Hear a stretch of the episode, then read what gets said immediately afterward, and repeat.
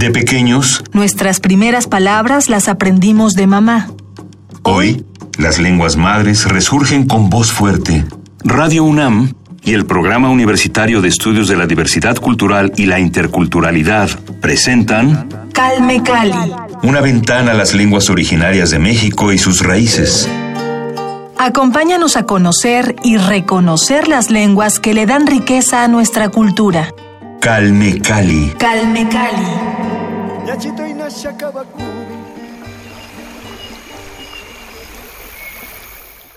Bienvenidos a Calme Cali, mi nombre es Vania Nuche y me acompañan Yasnaya Aguilar, lingüista Mije, y Juan Mario Pérez, secretario técnico del Programa Universitario de Estudios de la Diversidad Cultural y la Interculturalidad de la UNAM, a quienes también damos la más cordial bienvenida. Hoy concluimos este recorrido por la cultura Mije y para continuar con la interesante conversación que iniciamos hace ya dos semanas, recordemos en qué nos quedamos la emisión pasada.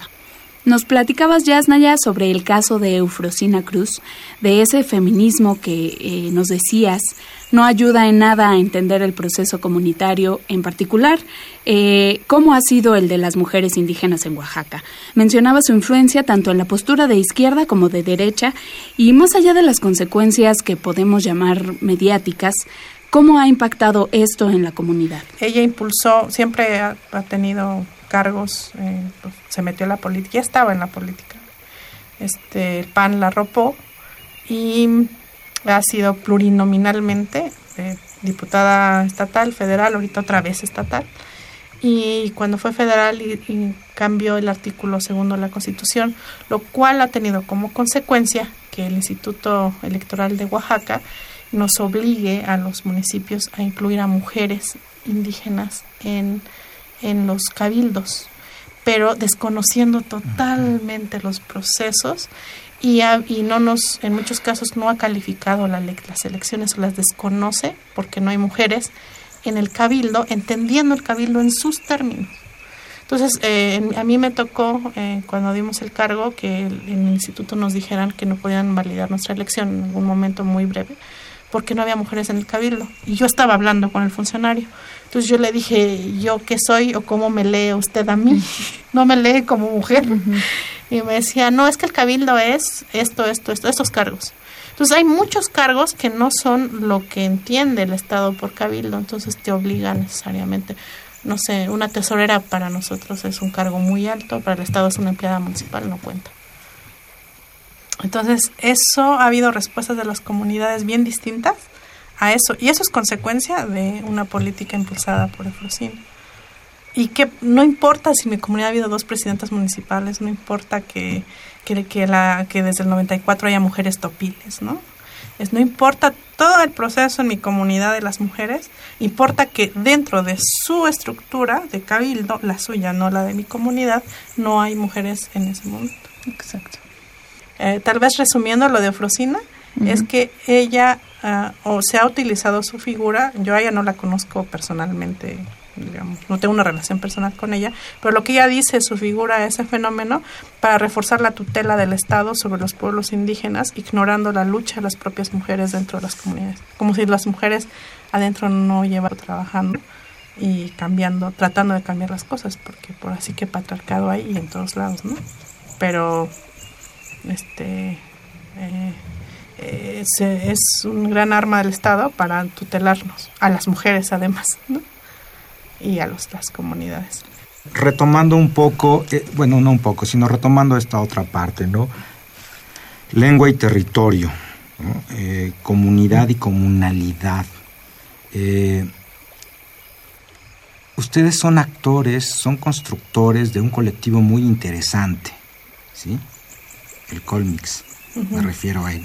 Platícanos un poco, ¿no? Platícanos un poco no solamente qué es el Colmix, sino cómo llegan ustedes a decir, bueno, necesitamos construir algo que nos marque una pauta a futuro de la comunidad. El Colmix es un colectivo, es, surgió, es una broma. es una broma porque hablábamos mucho de varios este, amigos de, de la región Mije que, que tenemos profesiones al mismo tiempo. Entonces, por un lado, pues eh, nos gusta mucho estar en nuestra comunidad, pero también nos gustaría pues producir conocimiento, hacer investigación, básicamente.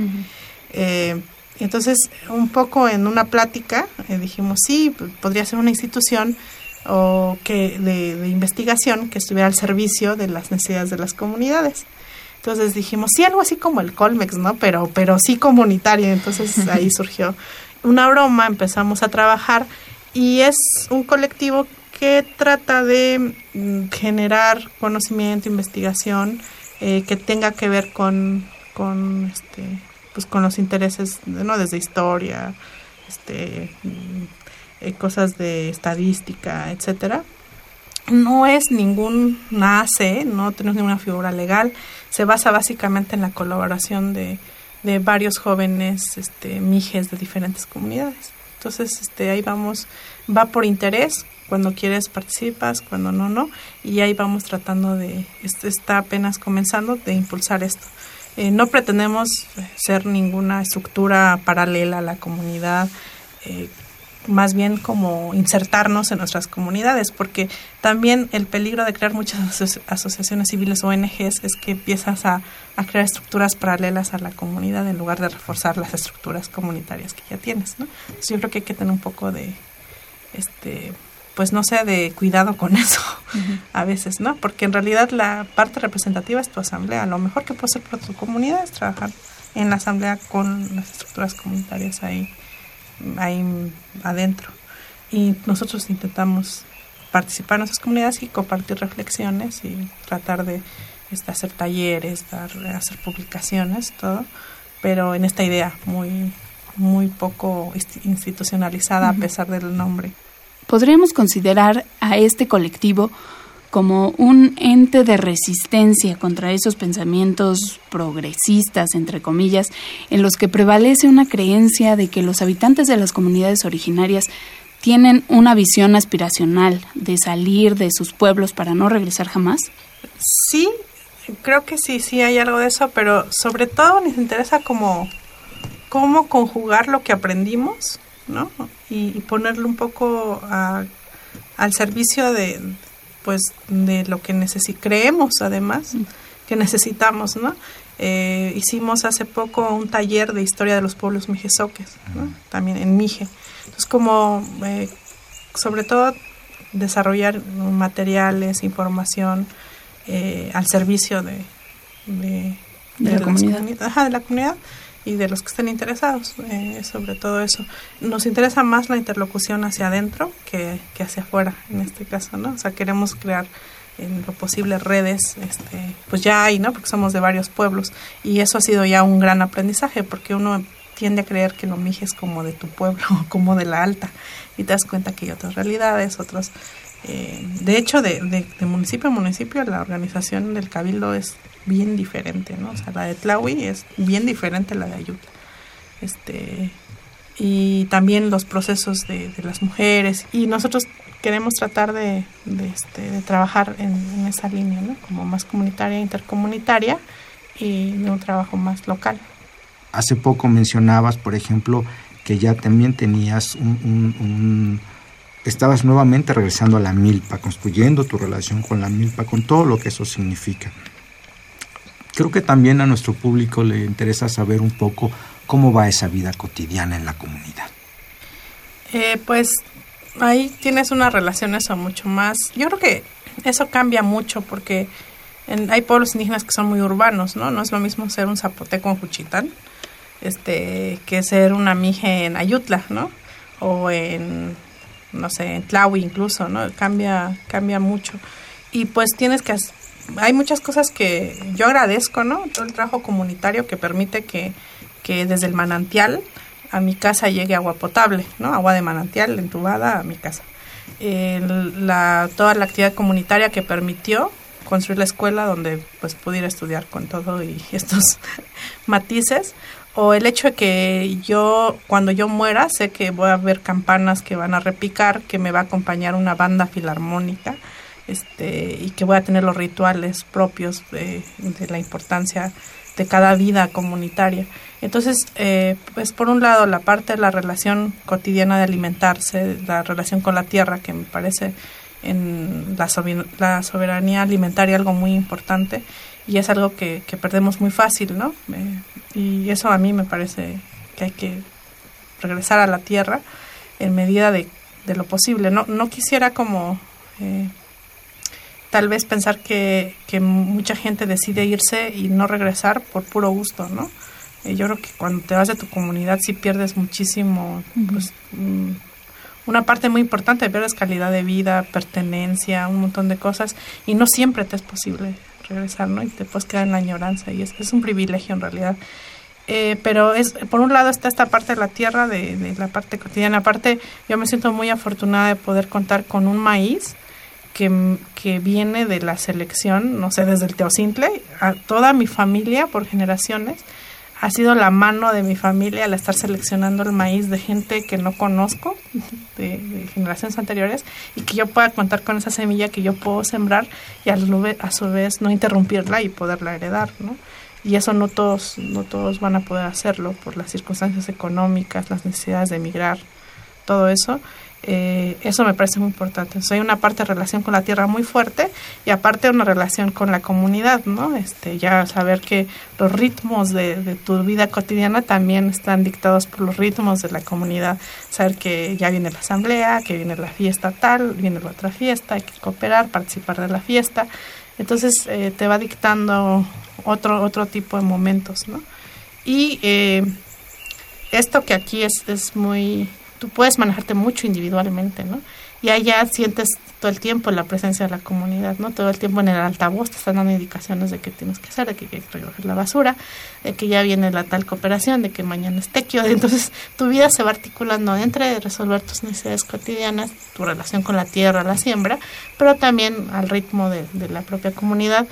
Y en mi caso me parece importante participar porque, bueno, agradezco, agradezco poder hacerlo, pero también porque gracias a eso, o sea, toda la gente que ha trabajado gratuitamente para que yo pueda tener servicios básicos, para que pueda eh, eso, saber, desde saber que, que si muero, va a haber alguien dando un servicio para tocar las campanas de muerto, ¿no? En, este caso, y saber eh, que, que voy a tener, y tengo eso, que si me enfermo, voy a tener una red de personas que si me caso, que si tengo un hijo, una red que se va activando siempre, siempre ahí, ¿no? Entonces, gestionar esa vida en comunidad, pero que a veces cuando pasas mucho tiempo en la parte de individualidad, es, parece a veces invasivo o demasiado, estás todo el tiempo con gente, ¿no?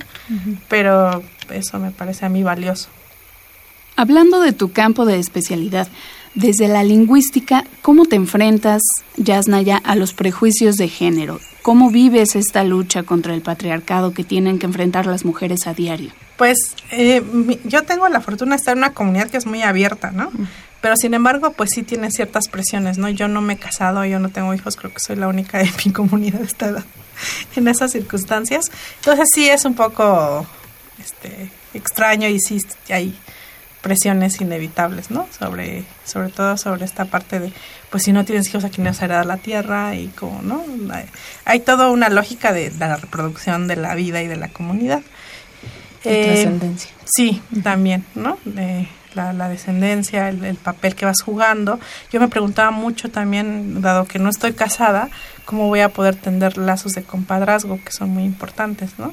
Pero bueno, eso este, parece que también ahí está ya muy abierto, entonces me doy cuenta que voy a poder hacerlos. Este, no sé si esa situación vaya a cambiar o no, pero, pero es, es interesante esa parte, ¿no? Pero sí, sí hay esa, un poco esa, esa, poco esa presión, pregunta ahí en el ambiente, sobre todo de la familia, ¿no? Que, que es así de, de cuándo. Pero por fortuna, digo, eh, tal vez en otras comunidades yo como mujer no hubiera podido tener, heredar tierra si no estoy casada o simplemente por ser mujer tendría que depender las tierras de mi marido o mis tierras pasar a las de mi marido pero por fortuna eso no, no sucede mi abuela heredó tierra ¿no? aun cuando se casó y eso es algo que me gustaría explorar históricamente por qué Nayutla es así ¿no? porque las mujeres podemos ser comuneras y ha sido sobre todo trabajar con los propios prejuicios en la comunidad no como hay todavía muy arraigada esta idea de que es un dialecto hay muy, está muy arreglada la idea de que no vas a aprender bien español, ¿no? eh, de que no vas a poder hacer muchas cosas bien, de que, aunque no necesariamente en el discurso, porque si tú hablas con gente de mi comunidad, te va a decir, no, sí, el MIGE es muy valioso, casi todos. Pero y eso no se refleja en una práctica, ¿no? Como, en la vida cotidiana. Ajá. Entonces yo estoy preguntándome seriamente cuál es la mejor manera, ¿no? Y creo que yo puedo pasarme la vida, o muchas personas en mi comunidad podemos pasarnos la vida dando clases de mije a los niños en las tardes. Pero eso nunca va a quitar que la escuela monopoliza el tiempo de los, de los niños. O sea, la mayor parte del tiempo lo pasan ahí. Y si ese espacio no se vuelve realmente bilingüe, es, la situación no va a cambiar. Aparte de, de, de, aprenderlo en la casa, ¿no? Que son como dos trincheras.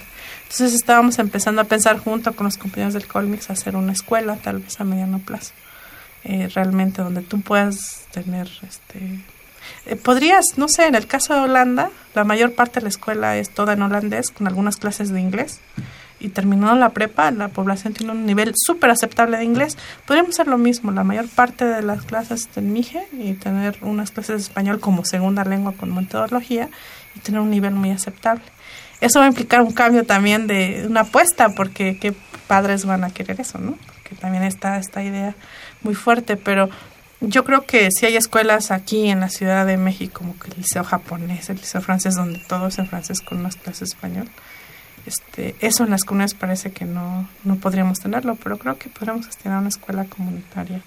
Ese es un sueño, ¿no?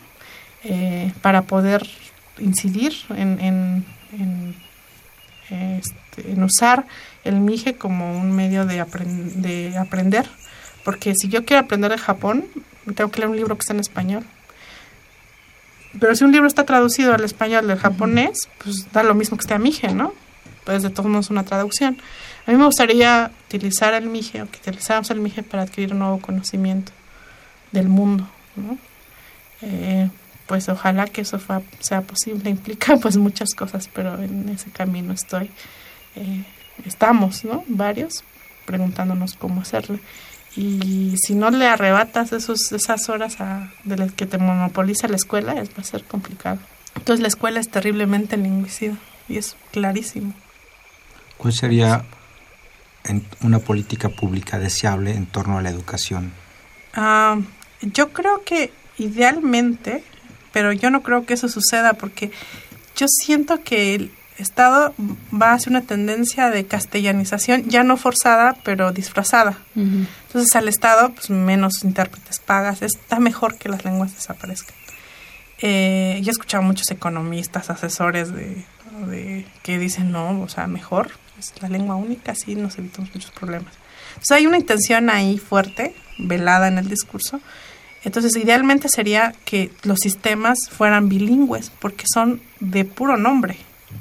No son bilingües. O sea, el 50% de la lengua de instrucción no es el MIGE. Porque una cosa es que te enseñen MIGE como a escribirlo en dos horas de clase, a que tú aprendas una de las materias utilizando MIGE, ¿no? No sé, matemáticas en MIGE y historia en español. No sé, cómo equilibrar. Eso no sucede. Yo no conozco una escuela que funcione así. Eh, dicen que hay en la Triqui y hay varios intentos, pero mm, yo no conozco, ¿no? Entonces, mientras eso no pase, eh, eso para mí sería lo ideal, que las escuelas fueran de verdad bilingües, incluso hasta yo diría monolingües. Si un holandés aprende todo en holandés y después aprende inglés como segunda lengua, ¿por qué un mije no puede aprender todo en mije? Y aprender español como segunda lengua, ¿por qué no? Yo en un caso ya la apostaría a escuelas monolingües en Mije. Tú vas a Alemania, la escuela está en alemán. Tú vas a la región Mije, la escuela está en Mije. Eso no va a pasar. Mm, trato de no ser ingenuo al respecto. Y lo otro, la otra opción sería que los pueblos reclamáramos mayor autonomía en la educación, que dependiera más de un consejo MIGE, la educación que se da en la región MIGE. También eso es algo que podemos, yo creo, ir construyendo y lo veo más factible a que el Estado cambie sin embargo, no hay que dejar de pedírselo al Estado, ¿no? No hay que dejar de hacerlo, pero eso es lo, la, opción que yo vería. Además de que el Estado cambie sus prácticas, ¿no? Que el registro civil te permita registrar, que los del IFE te permitan que tu calle, que ya en mi pueblo todas las calles tienen nombre en Mije, con numeración en Mije, me permita poner las diéresis y que no me digan que el sistema no las tiene. O que, el, que, que tengo una hija y que si se llama Mije, eh, la glotal la reconozca la CURP y pueda llevarla. Eh, cosas de, desde eso, ¿no? Que si enfrento un juicio, que los funcionarios que me mandan a atender población Mije hablen Mije. Básico, no sucede. Entonces, tienes eh, que comentaba en los pasillos con, con Juan, esta, son muchos frentes. Yo veo tres, sobre todo, ¿no? Uno está en pedirle al Estado que cambie sus prácticas en todo, ¿eh? Eh, que finanzas, eh, cuando fiscalice a municipios mijes, acepte oficios en mije. Este, que la contadora de la Auditoría Superior del Estado este, entienda de nuestro sistema y sepa hablar mije. Que el registro civil en cualquier rama de la administración pública, la que sea, que Caminos y Puentes de, de México acepte que o, promueva que esta señalética oficial de las carreteras diga tú yo mi no solo Ayutla. O sea, en cualquier esfera del Estado cambiar las prácticas de monolingüe a multilingüe en las regiones, o bilingüe por lo menos. Esa es una lucha de toda la vida. Luego tienes otra que es hacer la divulgación como este esfuerzo de este programa a población hispanohablante para que se vuelva aliada nuestra, no una la sociedad civil hispanohablante, no no sensibilizarla, que se vuelva aliada en esto. Y también que puede que estas políticas la afectan, porque siendo un país multilingüe, sus habitantes no lo son, entonces yo siempre digo, qué desgracia que la mayor parte sea monolingüe en español. Ese es el monolingüismo que debe que debe preocuparnos, ¿no? No el monolingüismo en Mije, que la mayor parte de los indígenas somos bilingües. La mayor parte de los de, los eh, mestizos son monolingües. Exacto. Entonces, eh, también decir, yo como monolingüe del español le pido al Estado que me garantice el derecho a disfrutar de la diversidad lingüística de mi país y que haya escuelas donde pueda aprender náhuatl. Eso es todo otra, otro campo de acción. Eh, lo que ustedes están haciendo, crear clases en náhuatl, este programa, este, ver dónde hay ofertas educativas para aprender lenguas indígenas, eh, hacer que la industria editorial se abra a la diversidad, que puedas disfrutar tú de un poema de Briseida Cuevas, ¿no? que sea posible que llegue a tus manos y disfrutes eso a que tienes derecho de que tu país es multilingüe y puedas disfrutar de ese multilingüismo. Y luego tiene todo el otro trabajo con las comunidades de garantizar que la tasa intergeneracional de, transmisión intergeneracional de la lengua sea posible. Entonces tienes tres frentes, con el Estado, con la sociedad civil hispanohablante y con tu propia comunidad. Mm, sí, hay que ser estratégicos, crear, digamos, áreas específicas, ¿no? Me parece fundamental esto que dices, eh, sobre todo recordando todos los casos que ha habido de, de indígenas que están encarcelados y es una situación lamentable que, que justo porque no tienen este acercamiento, esta ayuda, soporte del gobierno, que tendría que dárselo, de su propia lengua, ¿no? Y no hay una, no entienden, no, no, no hay un apoyo y están ahí encerrados porque el, Estado no los apoya. Es como un poco como el proceso de Kafka. Ven que este Joseph K. en el proceso en, la, en esta novela de Kafka, él nunca entiende de qué se le acusa, por qué se le acusa y se la pasa toda la novela angustiadísimo sin saber qué está pasando. Eso mismo sucede en muchos casos. O sea, eh, CEPIADET, que es el Centro Profesional Indígena de Asesoría, Defensa y Traducción, una AC de abogados indígenas extraordinarios.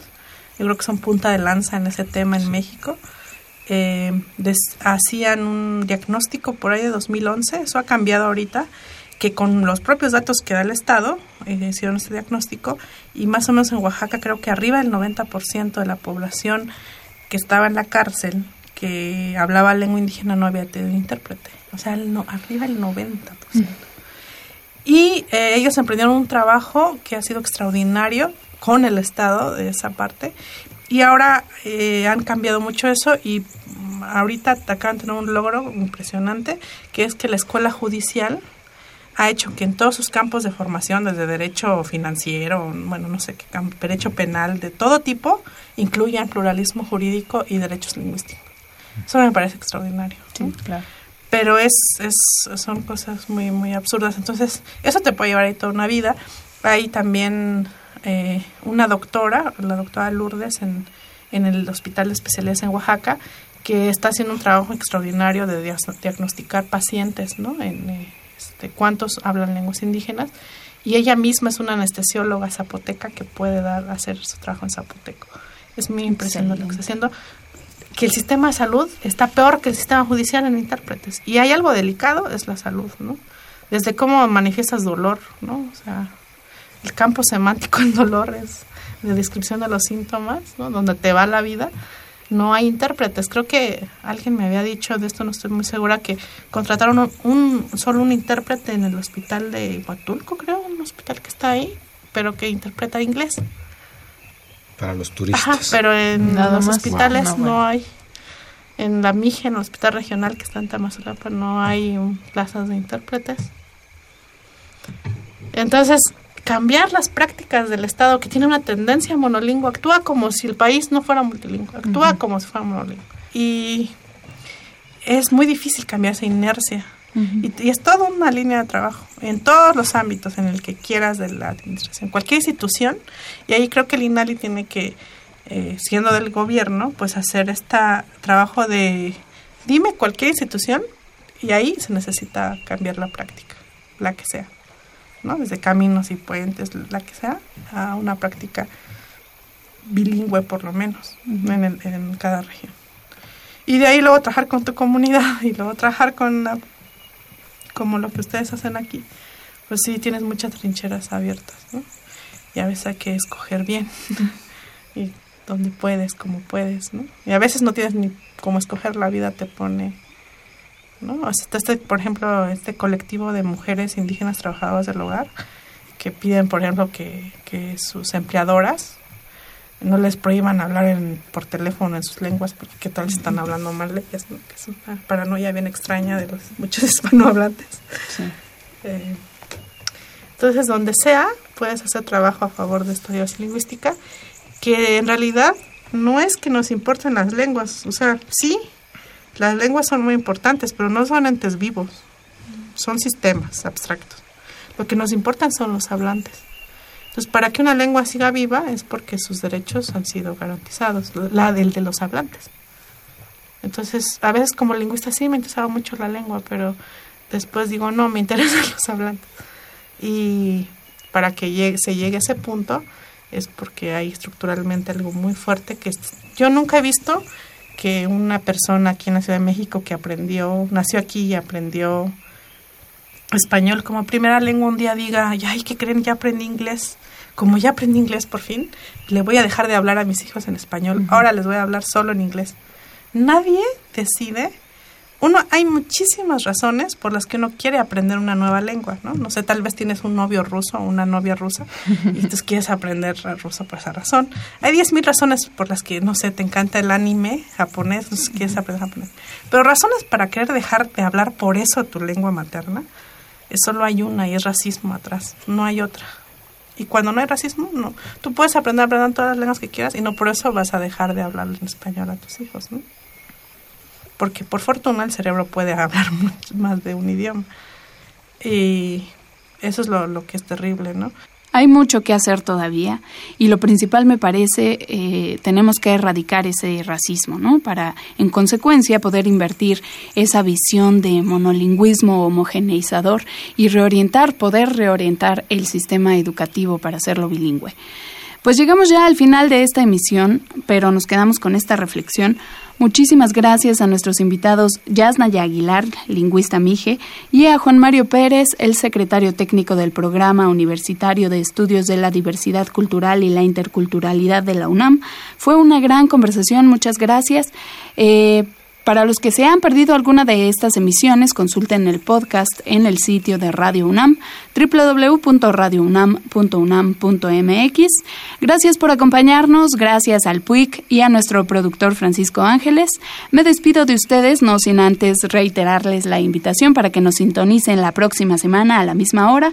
Yo soy Vania Anuche, que tengan un excelente día, nos escuchamos la próxima. Radio UNAM presentó Calme Cali. Una ventana para conocer y reconocer las lenguas que le dan riqueza a nuestra cultura. Los invitamos a aprender un poco más de las lenguas madres de México en nuestra próxima emisión.